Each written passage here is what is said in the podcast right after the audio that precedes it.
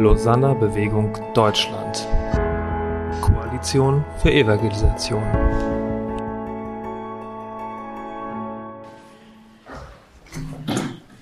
Also, ich starte mal gerne mit uns. Heute Morgen geht es mir weniger um äh, akademische Inputs. Ich habe mir dann echt nochmal überlegt, so was, was ist das, was mir echt auf dem Herzen liegt mit diesem Leiten und Leiden in Zeiten der Krise. Das war so ein Thema, was wir auch als Vorstand gesagt haben, so dass das beschäftigt uns. Wie, wie gehen wir damit um? Und ich dachte echt, ich kann gar nicht an diesem Thema vorbeigehen, ohne irgendwie dann auch dabei persönlich zu werden, beziehungsweise zu sagen, es geht um uns als Leitende, auch um uns, die wir hier direkt im Raum sind. Es betrifft uns alle, die wir in Verantwortung stehen und auch die wir Verantwortung tragen für Menschen um uns herum. Äh, und äh, das würde ich gerne ein bisschen mit euch anschauen heute Morgen von dem, was ich da irgendwie, was auf meinem Herzen liegt, ähm, was mich beschäftigt, auch in der Lausanne Bewegung und wie wir so dran sind ähm, miteinander. Seit, äh, ne, seit über 2,5 Jahren leben wir in Zeiten der Krise. Wir haben die Pandemie irgendwie vielleicht noch da mitten. Im Augenblick gehen die Zahlen ja wieder hoch und viele Menschen erkranken erneut. Und wir erleben immer wieder Einschränkungen und Veränderungen in unserem Leben. Und ich weiß nicht, was du für ein Typ bist. Das haben wir gestern ein bisschen angeschaut bei Patrick, diese sechs Typen.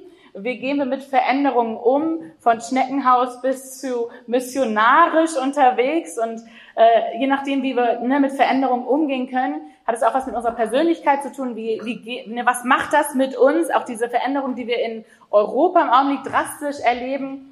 Herausforderungen auf der ganzen Welt, der Ukraine-Krieg, das sind alles jetzt nicht Sachen, die sind neu, aber dann kommen diese ganzen Unsicherheiten äh, auf uns zu. Was macht das? wenn jetzt zum Beispiel der, der Carey Newhoff in Amerika, das sind ja so ein Barner-Institut, das sind so renommierte Leute, die dann ne, eine Analyse der Welt oder auch gerade in dem Fall Amerika vornehmen und sagen so, okay, also wir denken, dass ein Drittel aller Gemeindemitglieder zurückkommen, ein Drittel wird online bleiben und ein Drittel ist komplett weg. Und dann gucken wir uns die Megakirchen an, die genau diese Zahlen jetzt irgendwie zeigen. Und dann frage ich äh, nach unseren deutschen Gemeindeverbänden und sag hier, hau doch mal raus, wie ist es denn Mülheimer Verband oder FEG oder was auch immer. Da haben wir vielleicht keine deutschen Statistiken an sich, aber viele würden immer wieder dabei nicken und sagen, ja, tatsächlich erleben wir ähnliche Zahlen oder noch viel drastischer dass die Menschen ja nicht zurückkommen, dass unsere Freiwilligen teilweise nicht zurückkommen. Und da gab es dann auch eine Studie letztes Jahr in der evangelischen Kirche in Württemberg im Jugendbereich, dass sie teilweise ja gemerkt haben, bis zu 75 Prozent aller Freiwilligen in, in Ehrenamt, in der Jugendarbeit kamen nicht wieder zurück. Also was das dann für Auswirkungen hat auf unsere Gemeinde und auf unsere Jugendarbeit, auf unsere Kinderarbeit, ist ja mega drastisch. Wie versuchen wir als Leitende in diesen unsicheren Zeiten uns hindurch zu manövrieren und hindurch zu leiten und auch zu leiden? Und jetzt bin ich gerade so dabei und überdenke, so, wie geht es mir denn in diesen Zeiten gerade? Wenn ich mir mal so den Puls heute Morgen, ich nehme nicht mit dem Daumen, mit den Händen, äh, wenn ich den Puls mal fühle heute Morgen, denke ich so, ja, wie, was, was sagt denn mein Puls gerade aus über mich und wie lebe ich in diesen unsicheren Zeiten? Und äh, das ist einfach mal so eine ganz äh, plakative Frage. Check mal deinen Puls gerade so auf einer Skala von eins bis zehn. Wie würdest du sagen, kommst du gerade so mit den Herausforderungen im Leben klar? Gib dir mal so eine Zahl, eins bis zehn. Und dann erzähl dir mal kurz deinen Nachbarn, für was du dich entschieden hast. Also zehn, sorry, das ist zehn. Das ist, ich, ich bin total kein Mathematiker, das merkt man gleich. Zehn ist immer viel und gut. So, genau. Sorry, jetzt gibt dir nochmal die Chance zu überlegen, welche Zahl nimmst du jetzt? Und dann red nochmal kurz mit deinem Nachbarn. Für welche Zahl hast du dich entschieden? Zehn ist sehr gut, jetzt räum mal auf jetzt. Okay, einmal, das war jetzt mal eine reflexive Frage. Was, was würdest du dir geben gerade in den Zeiten der Unsicherheit?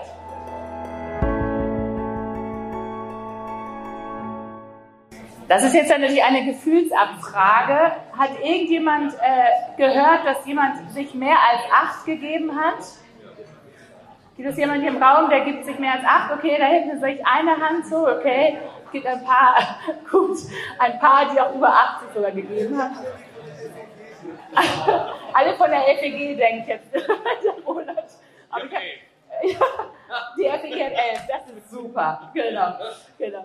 Also gestern haben wir ja ein bisschen angeschaut, so die ähm, kreuzförmige Theologie und das Leiden auch darin. Und heute ist es nochmal äh, ganz persönlich auf uns bezogen. Was macht dieses Leiden und auch Leiden mit uns?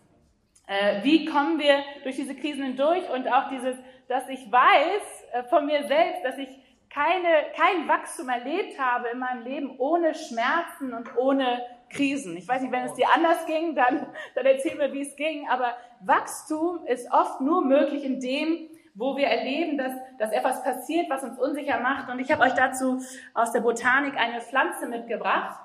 Ich weiß nicht, ob ihr die kennt. Er wird mich auf gar keinen Fall. Also es äh, wird, er wächst in Südafrika und das ist die, äh, heißt die Feuerlilie, hat so trompetenartige Blüten. Und das ist tatsächlich so, diese Blüte blüht nur, nachdem ein Waldbrand geherrscht hat. Was? Das heißt, sie hat auch nur dann diese Chance zu wachsen und zu blühen, nachdem Asche sich aus dem, ne, was immer da, Sand verstreut hat, so. Und äh, das heißt, es kann jahrelang nicht gesichtet werden und dann aber mit einem Mal kommt diese Blüte durch. Und wenn man das dann googelt, dann sieht man so Felder immer wieder mit vereinzelten roten Blumen. Das ist die erste Blume, die durchwächst durch diese Asche hindurch. Und heute Morgen nochmal die Frage an uns, was ist das auch in deinem Leben, wo du sagst, das ist nur möglich geworden, weil es durch die Asche und durch die Schwierigkeiten und die, die Challenges in meinem Leben durchwachsen konnte.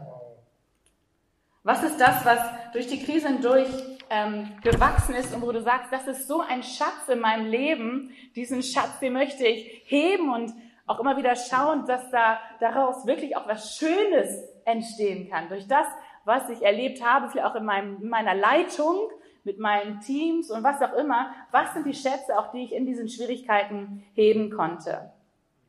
Und mein mein Plädoyer, und das ist jetzt für euch nicht neu, aber ich merke immer wieder, ich arbeite ja sehr viel mit der jungen Leitergeneration, ist, dass das Leiterschaft und Leitung und Schmerzen zusammengehören. Das ist wie, wie für mich wie eine Münze mit zwei Seiten. Es geht nicht ohne das andere. Ich hätte es lieber, sehr viel lieber anders so. Und äh, ich hätte mir manchmal gewünscht, dass ich das vielleicht, oder ich hätte besser aufpassen müssen, da bin ich ganz sicher. Und das, wenn mir jemand gesagt hat, wie schwer auch Leitung und Führungsverantwortung sein kann und was es bedeutet, auch den Preis für etwas zu zahlen, ja.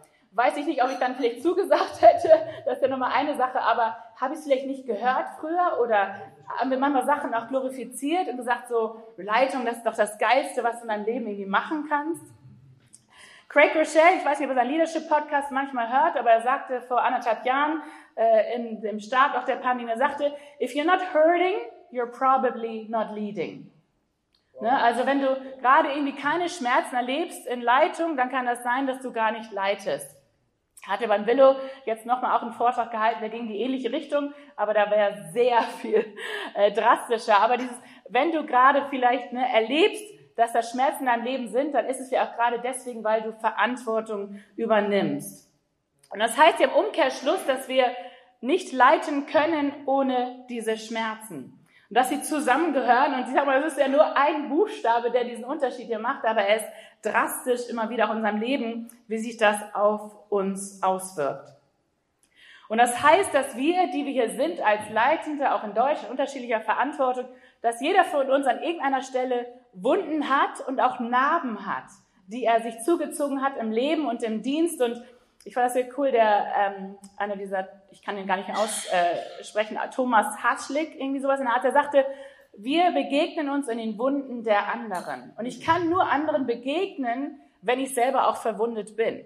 Also diese, diese Macht, die es sozusagen gibt, in dem, dass ich auch Wunden erlebe, zu sagen, es gibt mir auch dann die Bemächtigung, auch anderen in ihren Wunden zu begegnen.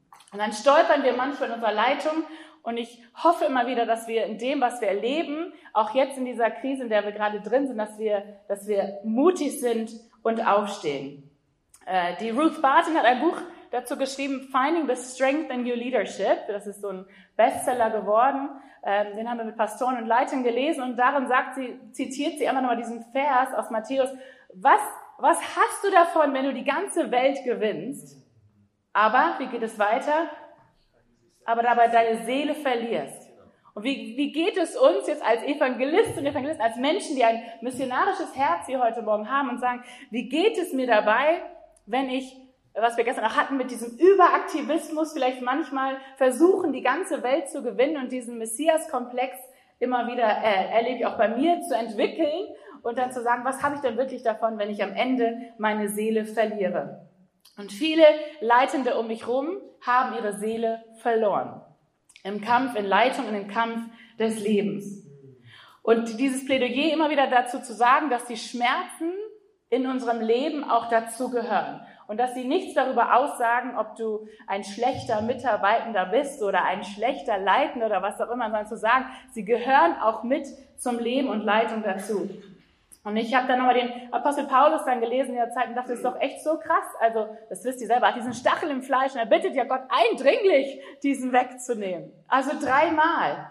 Und bis Gott dann sagt, aber genau das, was wir auch gestern hatten, in dieser Schwachheit will ich dir begegnen. Ich nehme es jetzt nicht weg von dir, was immer ja dieser Stachel war, sondern werde es benutzen zu meiner Herrlichkeit und zu überlegen, wo sind sozusagen gerade die, die Druckstellen in deinem Leben und wo merkst du, dass das geht dir so richtig an, den, an die Substanz. Und ich möchte dich einfach auch heute Morgen zu ermutigen, so diesen, zu diesen Krisen auch Ja zu sagen, zu denen, die kommen. Und auch zu denen, in denen wir gerade sind. Und das Wort Krise, das kennt ihr sicherlich äh, genauso wie ich. Ich erzähle euch heute wahrscheinlich nichts Neues, aber ich möchte euch gerne noch ermutigen, bewusst zu manchen Sachen einfach Ja zum Leben zu sagen. Ja und akzeptieren, dass manche Sachen einfach auch manchmal richtig scheiße sind. Und äh, Krisen, wie Sie das hier beschreiben von Griechischen, ist immer eine Entscheidung oder ist eine Wahl oder ein Urteil. Dass wir in diesen, wo immer du auch gerade vielleicht drin steckst, ob es dein Dienst ist, deine Gemeinde, manche Werke sind jetzt herausgefordert mit Finanzen oder was auch immer, da haben wir die Möglichkeit, eine Entscheidung zu treffen, wie wir mit dieser Krise umgehen. Und die, ne, die kommt meistens ja überraschend und äh, unerwartet und etwas bahnt sich an und wie gehen wir mit diesen Sachen um. Und jetzt würde ich gern einfach mal, dass du äh, nochmal so am Tisch, dass ihr miteinander nochmal kurz reflektiert, was ist denn gerade so deine aktuelle Perspektive darauf? In der Lausanne Bewegung, auch ganz global, da sagen wir immer, dass, da berühren wir uns auf Herzensebene. Da sind Leitende auf allen Ebenen unterwegs, von, weiß ich, hochrangigen Menschen und trotzdem sagen wir immer, es geht immer wieder um die Herzebene, um das, wie schaffen wir es als Leitende miteinander unterwegs zu sein. Und deswegen gebe ich jetzt mal gerade wieder zurück an die Tische und sag so, was ist gerade deine aktuelle Perspektive darauf? Und vielleicht kannst du auch miteinander teilen und sagen, das ist echt eine Sache, die habe ich mitgenommen und das hat mich bewegt, das hat mich verändert, das hat mir geholfen. Okay, einfach mal so fünf Minuten am Tisch, so, was ist deine Perspektive gerade darauf?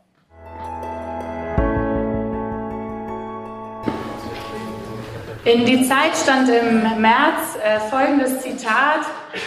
Krisen sind nicht mehr die Ausnahme von der Normalität, sondern die Normalität der Ausnahme. Äh, das ist echt äh, ein, ein sehr großer Challenge zu sagen, Krisen sind Bestandteil unseres Lebens und was machen wir? Und ich frage mich äh, ganz tief in meinem Herzen, aber auch für das, was ich in Leitung und so sehe in Deutschland, ob wir überhaupt, die, ob unsere Theologie, die wir haben, reicht. Ob unsere Theologie, das, was wir Leitenden mitgeben, was wir unseren Mitchristen mitgeben, ob das wirklich reicht. Ich war gerade Teil von so einem K5 äh, wo sich so 20 Leute getroffen haben aus verschiedenen Verbänden und ging auch rund um diese K5, diese Leiterschulung, äh, die wir in Deutschland haben. Und da war so die große Frage, was sind denn die Themen gerade, die Leitende beschäftigen? Wir haben ja ganz viel Material, ganz viele Ressourcen und es kam so ein Konsens auf in der Gruppe, dass wir gesagt haben, wir müssen wieder daran arbeiten, unsere Leitenden krisenfest zu machen zu schauen, auch wie unsere Gemeinden krisenfest werden. Und das zweite Thema, was da war, war sehr stark Buße. Ähm, aber dieses Miteinander unterwegs zu sein und zu sagen, was braucht es denn von uns? Wie ist denn unsere Theologie gerade aufgestellt? Und ich merke, dass mir das Herz blutet an so vielen Stellen. Wenn ich jetzt die letzten zwei, drei Jahre in der Pandemie anschaue, dann lesen wir von Selbstmord, verschiedenen Selbstmord, ähm, äh, von äh, ähm, Leuten, Jugend, besonders Jugendpastoren in Amerika. Wir ne, lesen von ganz vielen verschiedenen äh, Leuten, die irgendwie gefallen sind. Äh, dann kommt das neue Buch raus von Thomas Harry und Michael Herbst, eine dunkle Seite der Macht, Wir haben ganz neu diesen Podcast äh, rausgeholt, was ihr den gehört habt, seit letztem Jahr The Rise and Fall of Marcel Church, unbedingt zu empfehlen wer das sich nicht reingezogen hat. Aber da geht es ja genau um diese Thematik dann, warum fallen diese Leute, diese einflussreichen Leitenden und was macht das? Wo, wo scheitern wir und wo können wir nicht mit unseren Krisen umgehen? Wo haben wir auch keine Räume, wo wir echt und miteinander transparent sein können? Und ich plädoyiere echt für eine neue Theologie des Leidens, eine neue Theologie der Resilienz, wo ich merke, so dass ich, ich war da vor Jahren, vor 20 Jahren oder so war ich in Afrika für ein Jahr. Es war sehr prägend, auch besonders, weil ich dachte so, Chaka, ich gehe los und ich bringe den Afrikanern das Evangelium. Hat eigentlich keiner auf mich gewartet, aber ich dachte es hat ja gerade mal Mission und so studiert. Ich wusste genau, wie es geht im Kopf und kam an und war schon vom ersten Tag an irgendwie mit Malaria infiziert und war eigentlich so gefühlt sechs Monate eher so bettlägerig und das war richtig fies. Und äh, dann zu überlegen, so, wo ist denn jetzt mein Erfolg, wo ist das, was ich nach Hause schicke? Und ich hatte eine sehr bewusste Begegnung, wo eine amerikanische Missionarin von Gott den Auftrag gespürt hat, zu sagen, an meinem Bett zu sitzen und Lieder der Gnade Gottes über mein Leben zu singen. Und sie konnte nicht singen, das hat sie mir auch gesagt, aber sie hat es trotzdem gemacht. Und dieses über dich etwas auszusingen, äh, das war jetzt nicht ganz schlimm, aber es war, naja, und aber dieses, dass Gott so tief in meinem Herzen als 25-Jährige gesprochen hat, so, das ist erstmal, dein Erfolg ist es, an Jesus dran zu bleiben und nicht irgendwie, wie viele Afrikaner kannst du jetzt irgendwie ne, mit Jesus in Kontakt bringen oder nicht. Was ich total besonders schön fand, dass am Ende einer meiner besten muslimischen Freunde dann sein Leben Jesus gegeben hat und äh, sagte so, ich habe dich gesehen in deinem Leid und äh, ne, was immer du da hattest und zu sagen so, dein Gott hat dich trotzdem da durchgetragen. Er war da und er stand dir an deiner Seite. Und ich habe das sehr verkürzt äh, für mich aufgearbeitet, so was es bedeutet, denn eine vielleicht neue Theologie des Leidens auch zu entwickeln. Das klingt sehr unsexy, aber ich merke mit den ganzen Leuten, mit denen ich unterwegs bin, warum sind so viele meiner Lausanne-Freunde von den Younger Leaders nicht mehr mit dabei? Was sind so die Punkte, die sie gebrochen hat in dem, was sie erleben und sagen, ich kann nicht mehr, ich höre auf, ich werde Agnostiker, ich gehe raus aus meiner Ehe, Familie, aus dem Dienst, ähm, eine hohe Rate. Äh, und das bricht mir das Herz. Und ich dachte, so was ist es denn wirklich? Äh, was Jesus versprochen hat in seinem Wort. Warum schaffen wir das oft nicht, äh, wirklich das Neue Testament so zu lesen, dass wir denken, das gilt auch mir. Und das gilt auch dir. Das ist nicht so, dass die Verfolgung und die Qualen und was die Leute auf sich genommen haben, das war irgendwie damals und das galt für die. Warum predigen wir das nicht heute auch integrieren das in unserem Leben? Was macht das mit uns?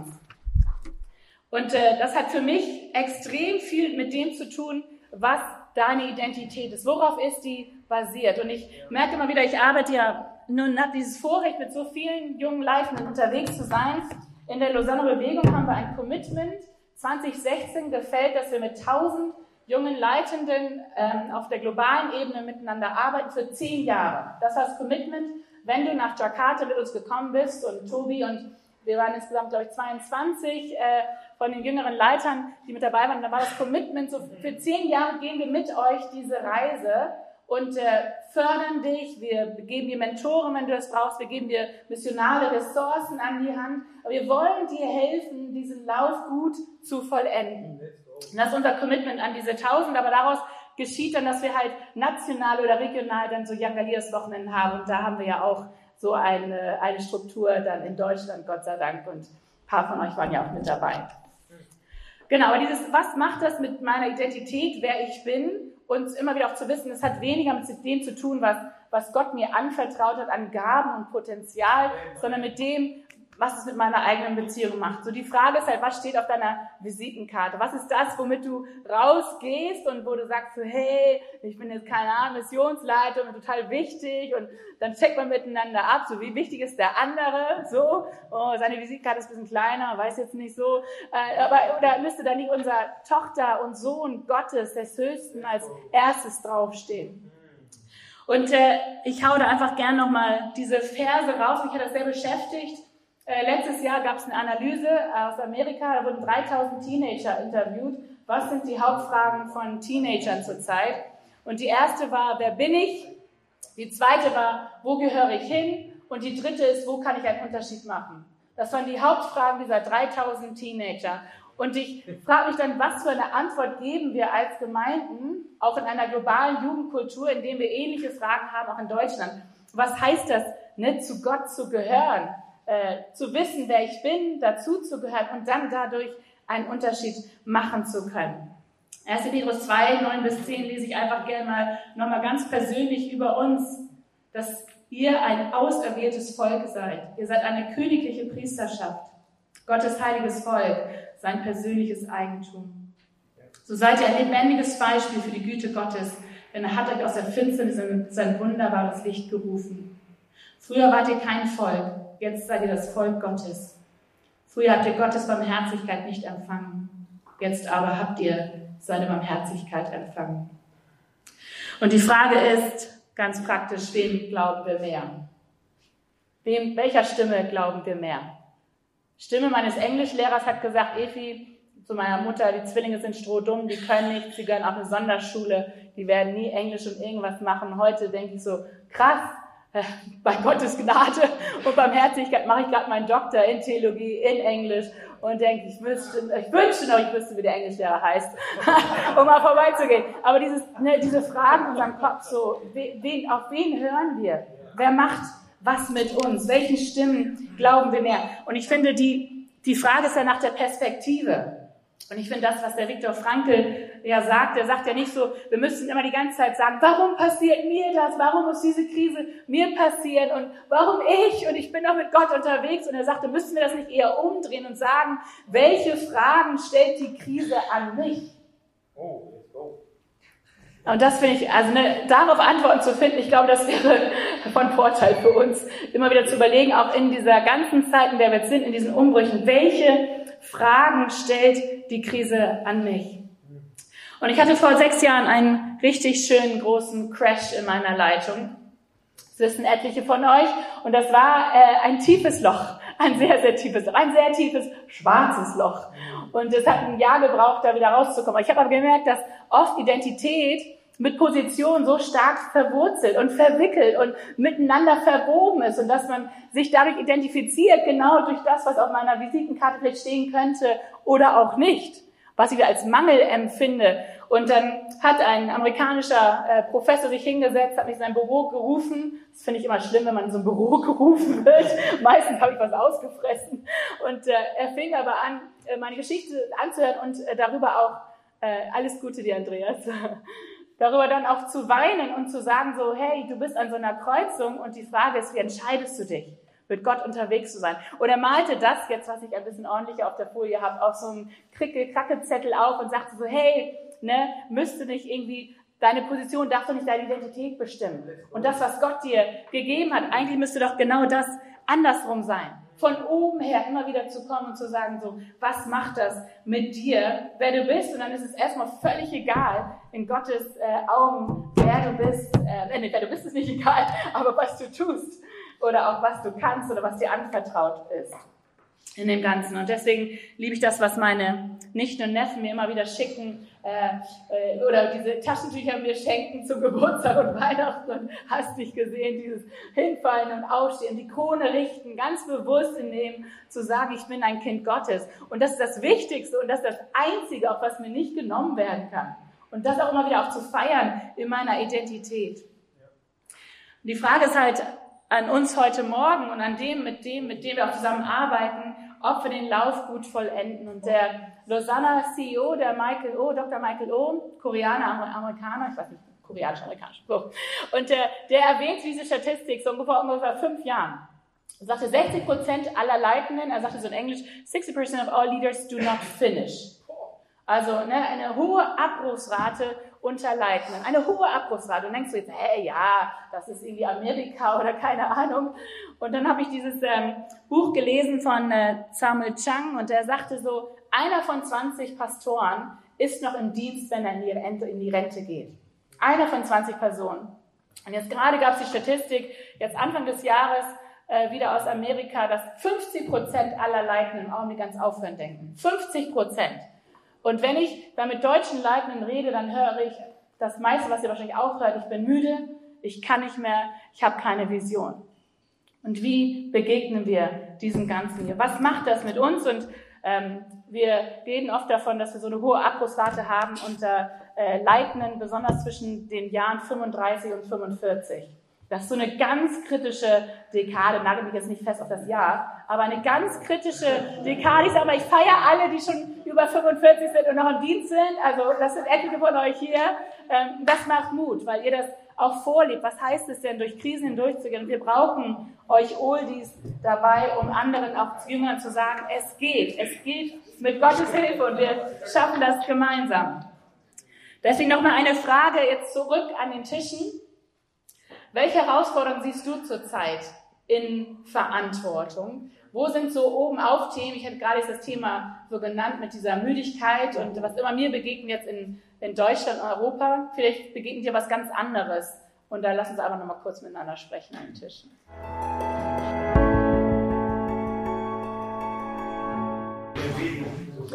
Also ich würde es einfach cool finden, wenn einfach von den Tischen einfach nochmal so ein paar Stichworte uns äh, entgegengerufen werden. Was war so etwas, was ihr äh, besprochen habt am Tisch? Stichworte.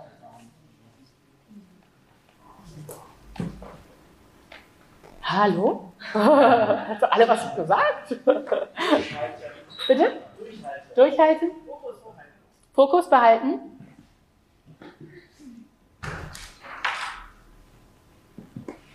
An die Wunder erinnern. An die Wunder erinnern. Sehr schön aus dem Sein heraus und nicht aus dem Tun heraus leben. Mhm. Den Blick wechseln zwischen den ganz großen Krisen und den ganz kleinen. Mhm. Gleichzeitig keine offenen Herausforderungen. Ja. Nein zu sagen. Mhm. Auch ein Support-System zu haben, ein System, aber Menschen, die um einen rum sind, gerade wenn man zweifelt, wie Jesus sagte, hey, im Garten Gethsemane, ihr seid mit mir, betet mit mir gemeinsam. Ja. Wenn Jesus es braucht, wie kommen wir auf die Idee, dass wir es nicht brauchen? Ja. Amen, Bruder. Ja. Genau, also verschiedene Hürden, denen wir begegnen, Herausforderungen unserer Zeit und dann jetzt gerne auch nochmal irgendwie an das, was ich zuerst gesagt hatte, an diesem, was heißt Krisen, umgehen mit Krisen, also eine Entscheidung auch zu fällen, wie gehe ich mit diesen um und wie nehme ich Gott damit rein oder auch genau, was du sagst, Lorenzo, dieses Wegbegleiter auch in dem Ganzen zu haben, das ist uns auch gerade in der Lausanne-Bewegung extrem wichtig, Entscheidungen zu treffen. Ich habe euch äh, nochmal einer meiner Lieblingsbilder mitgebracht. Es ist nicht deutsch, aber äh, das ist äh, ein Bild, was mich immer wieder beschäftigt, wo ich sage so, mit den Wunden und auch Narben, die wir alle auch im Dienst so äh, uns äh, und durchs Leben bekommen, kann Gott richtig gut mit umgehen. Der kann das richtig gut vertragen, dass auch manche Ecken in meinem Leben eher sehr kantig sind oder Umwege oder äh, ne, wie auch immer, ähm, Einbahnstraßen und kann damit wirklich gut arbeiten. Das macht Gott wirklich nichts aus. Und da hatten wir gestern auch dieses schöne Bild von Kintsugi, dass äh, in unserem Leben Risse sind und dass Gott immer wieder so eine Goldmasse nimmt und das zusammenklebt und sagt so, ja, an uns werden die Wunden und Narben auch sichtbar. Und manchmal denke ich so, manche Leitende haben eine kürzere Lebenserwartungszeit. Manchmal denke ich so, krass, ich sehe Menschen in Leitung nach zehn Jahren wieder denke, krass sind die grau geworden und wie viel Falten und denkst du, wow. Und dann sieht man äh, tatsächlich, wirkt man mal so, man sieht auch den äußerlichen Preis, den man manchmal bezahlt in Leitung und dann aber bewusst sich dem zu stellen. Und äh, mein letzter Punkt äh, zu dem Thema heute ist, dass ich das Gefühl habe, dass manche von uns Leitenden gerade echt in so einem Wartesaal sitzen. Ähm, ich weiß nicht, wie es euch geht, aber ich habe mich um mich herum ganz viel Unsicherheit. Wie gehe ich damit um? Ich weiß irgendwie, ich kann nicht zurück zu dem, wo ich mal war. Und ich weiß irgendwie, ein Zug wird kommen, äh, um was Neues werden, entstehen zu lassen. Ich versuche, innovativ Wege zu gehen, was wir gestern auch gehört haben, dieses vier Schritte nach vorne und dann wieder nach hinten und dann wieder aufstehen und nach vorne gehen, die Krone wieder richten. Aber manche von uns sind genau in diesem Warteraum Gottes. Und dieses, ähm, und ich merke, ich bin so ein Fluchttyp. Ich, ich will dann sofort dem entkommen und sagen, auf gar keinen Fall bleibe ich hier drin. Aber dass Gott ja auch manchmal zu uns spricht, auch zu uns leiten, dieses, diese Spannung auszuhalten, in dem wir gerade auch stehen, unseren Kirchen, unseren Diensten, wo wir merken, Sachen gehen nicht so euphorisch nach vorne und die Menschen kommen gerade nicht alle wieder, auch manchmal genau dieses auszuharren. Dafür liebe ich dieses Wort Äh, Liminalität, Liminal Space heißt es im Englischen so schön. Und Richard Rohr und andere haben darüber in den letzten fünf Jahren mehr geschrieben. Aber es heißt, an einer Schwelle zu stehen und äh, zu wissen, das Volk Israel wollte doch dann irgendwann in der Wüste zurück zu den Fleischtöpfen Ägyptens, hat noch vergessen, wie schlimm die Sklaverei eigentlich war. Ähm, aber dieses, dass wir wissen, nach vorne kommt etwas Gutes, dieses Gottvertrauen, dass Gott mittendrin ist und dass er auch das Licht ist, dass er mittendrin ist in dem und er was vorbereitet für uns. Und da wünsche ich aber uns Leitenden, dass wir das schaffen, dass wir da, wo wir mit unseren innersten Ängsten konfrontiert sind, wo wir manchmal die Tiefe unserer Seele auch schauen, in diesen Warteraum oder Warteräumen, dass wir da wirklich Gott immer wieder einladen in dem Ganzen und sagen, hey, du, du bist der Herr, du hast alles in deiner Hand, was wir heute Morgen so schön gesungen haben, Christina, bei den toll ausgesuchten Liedern, dass Gott alles in seiner Hand hält und dass, dass wir darin in Offenheit und Geduld Gott gegenüber immer wieder neu unser Vertrauen aussprechen können, dass er genau da, da, dabei ist und dass wir uns entscheiden können, auch heute Morgen, welche Haltung haben wir zu unseren Krisen. Dankeschön.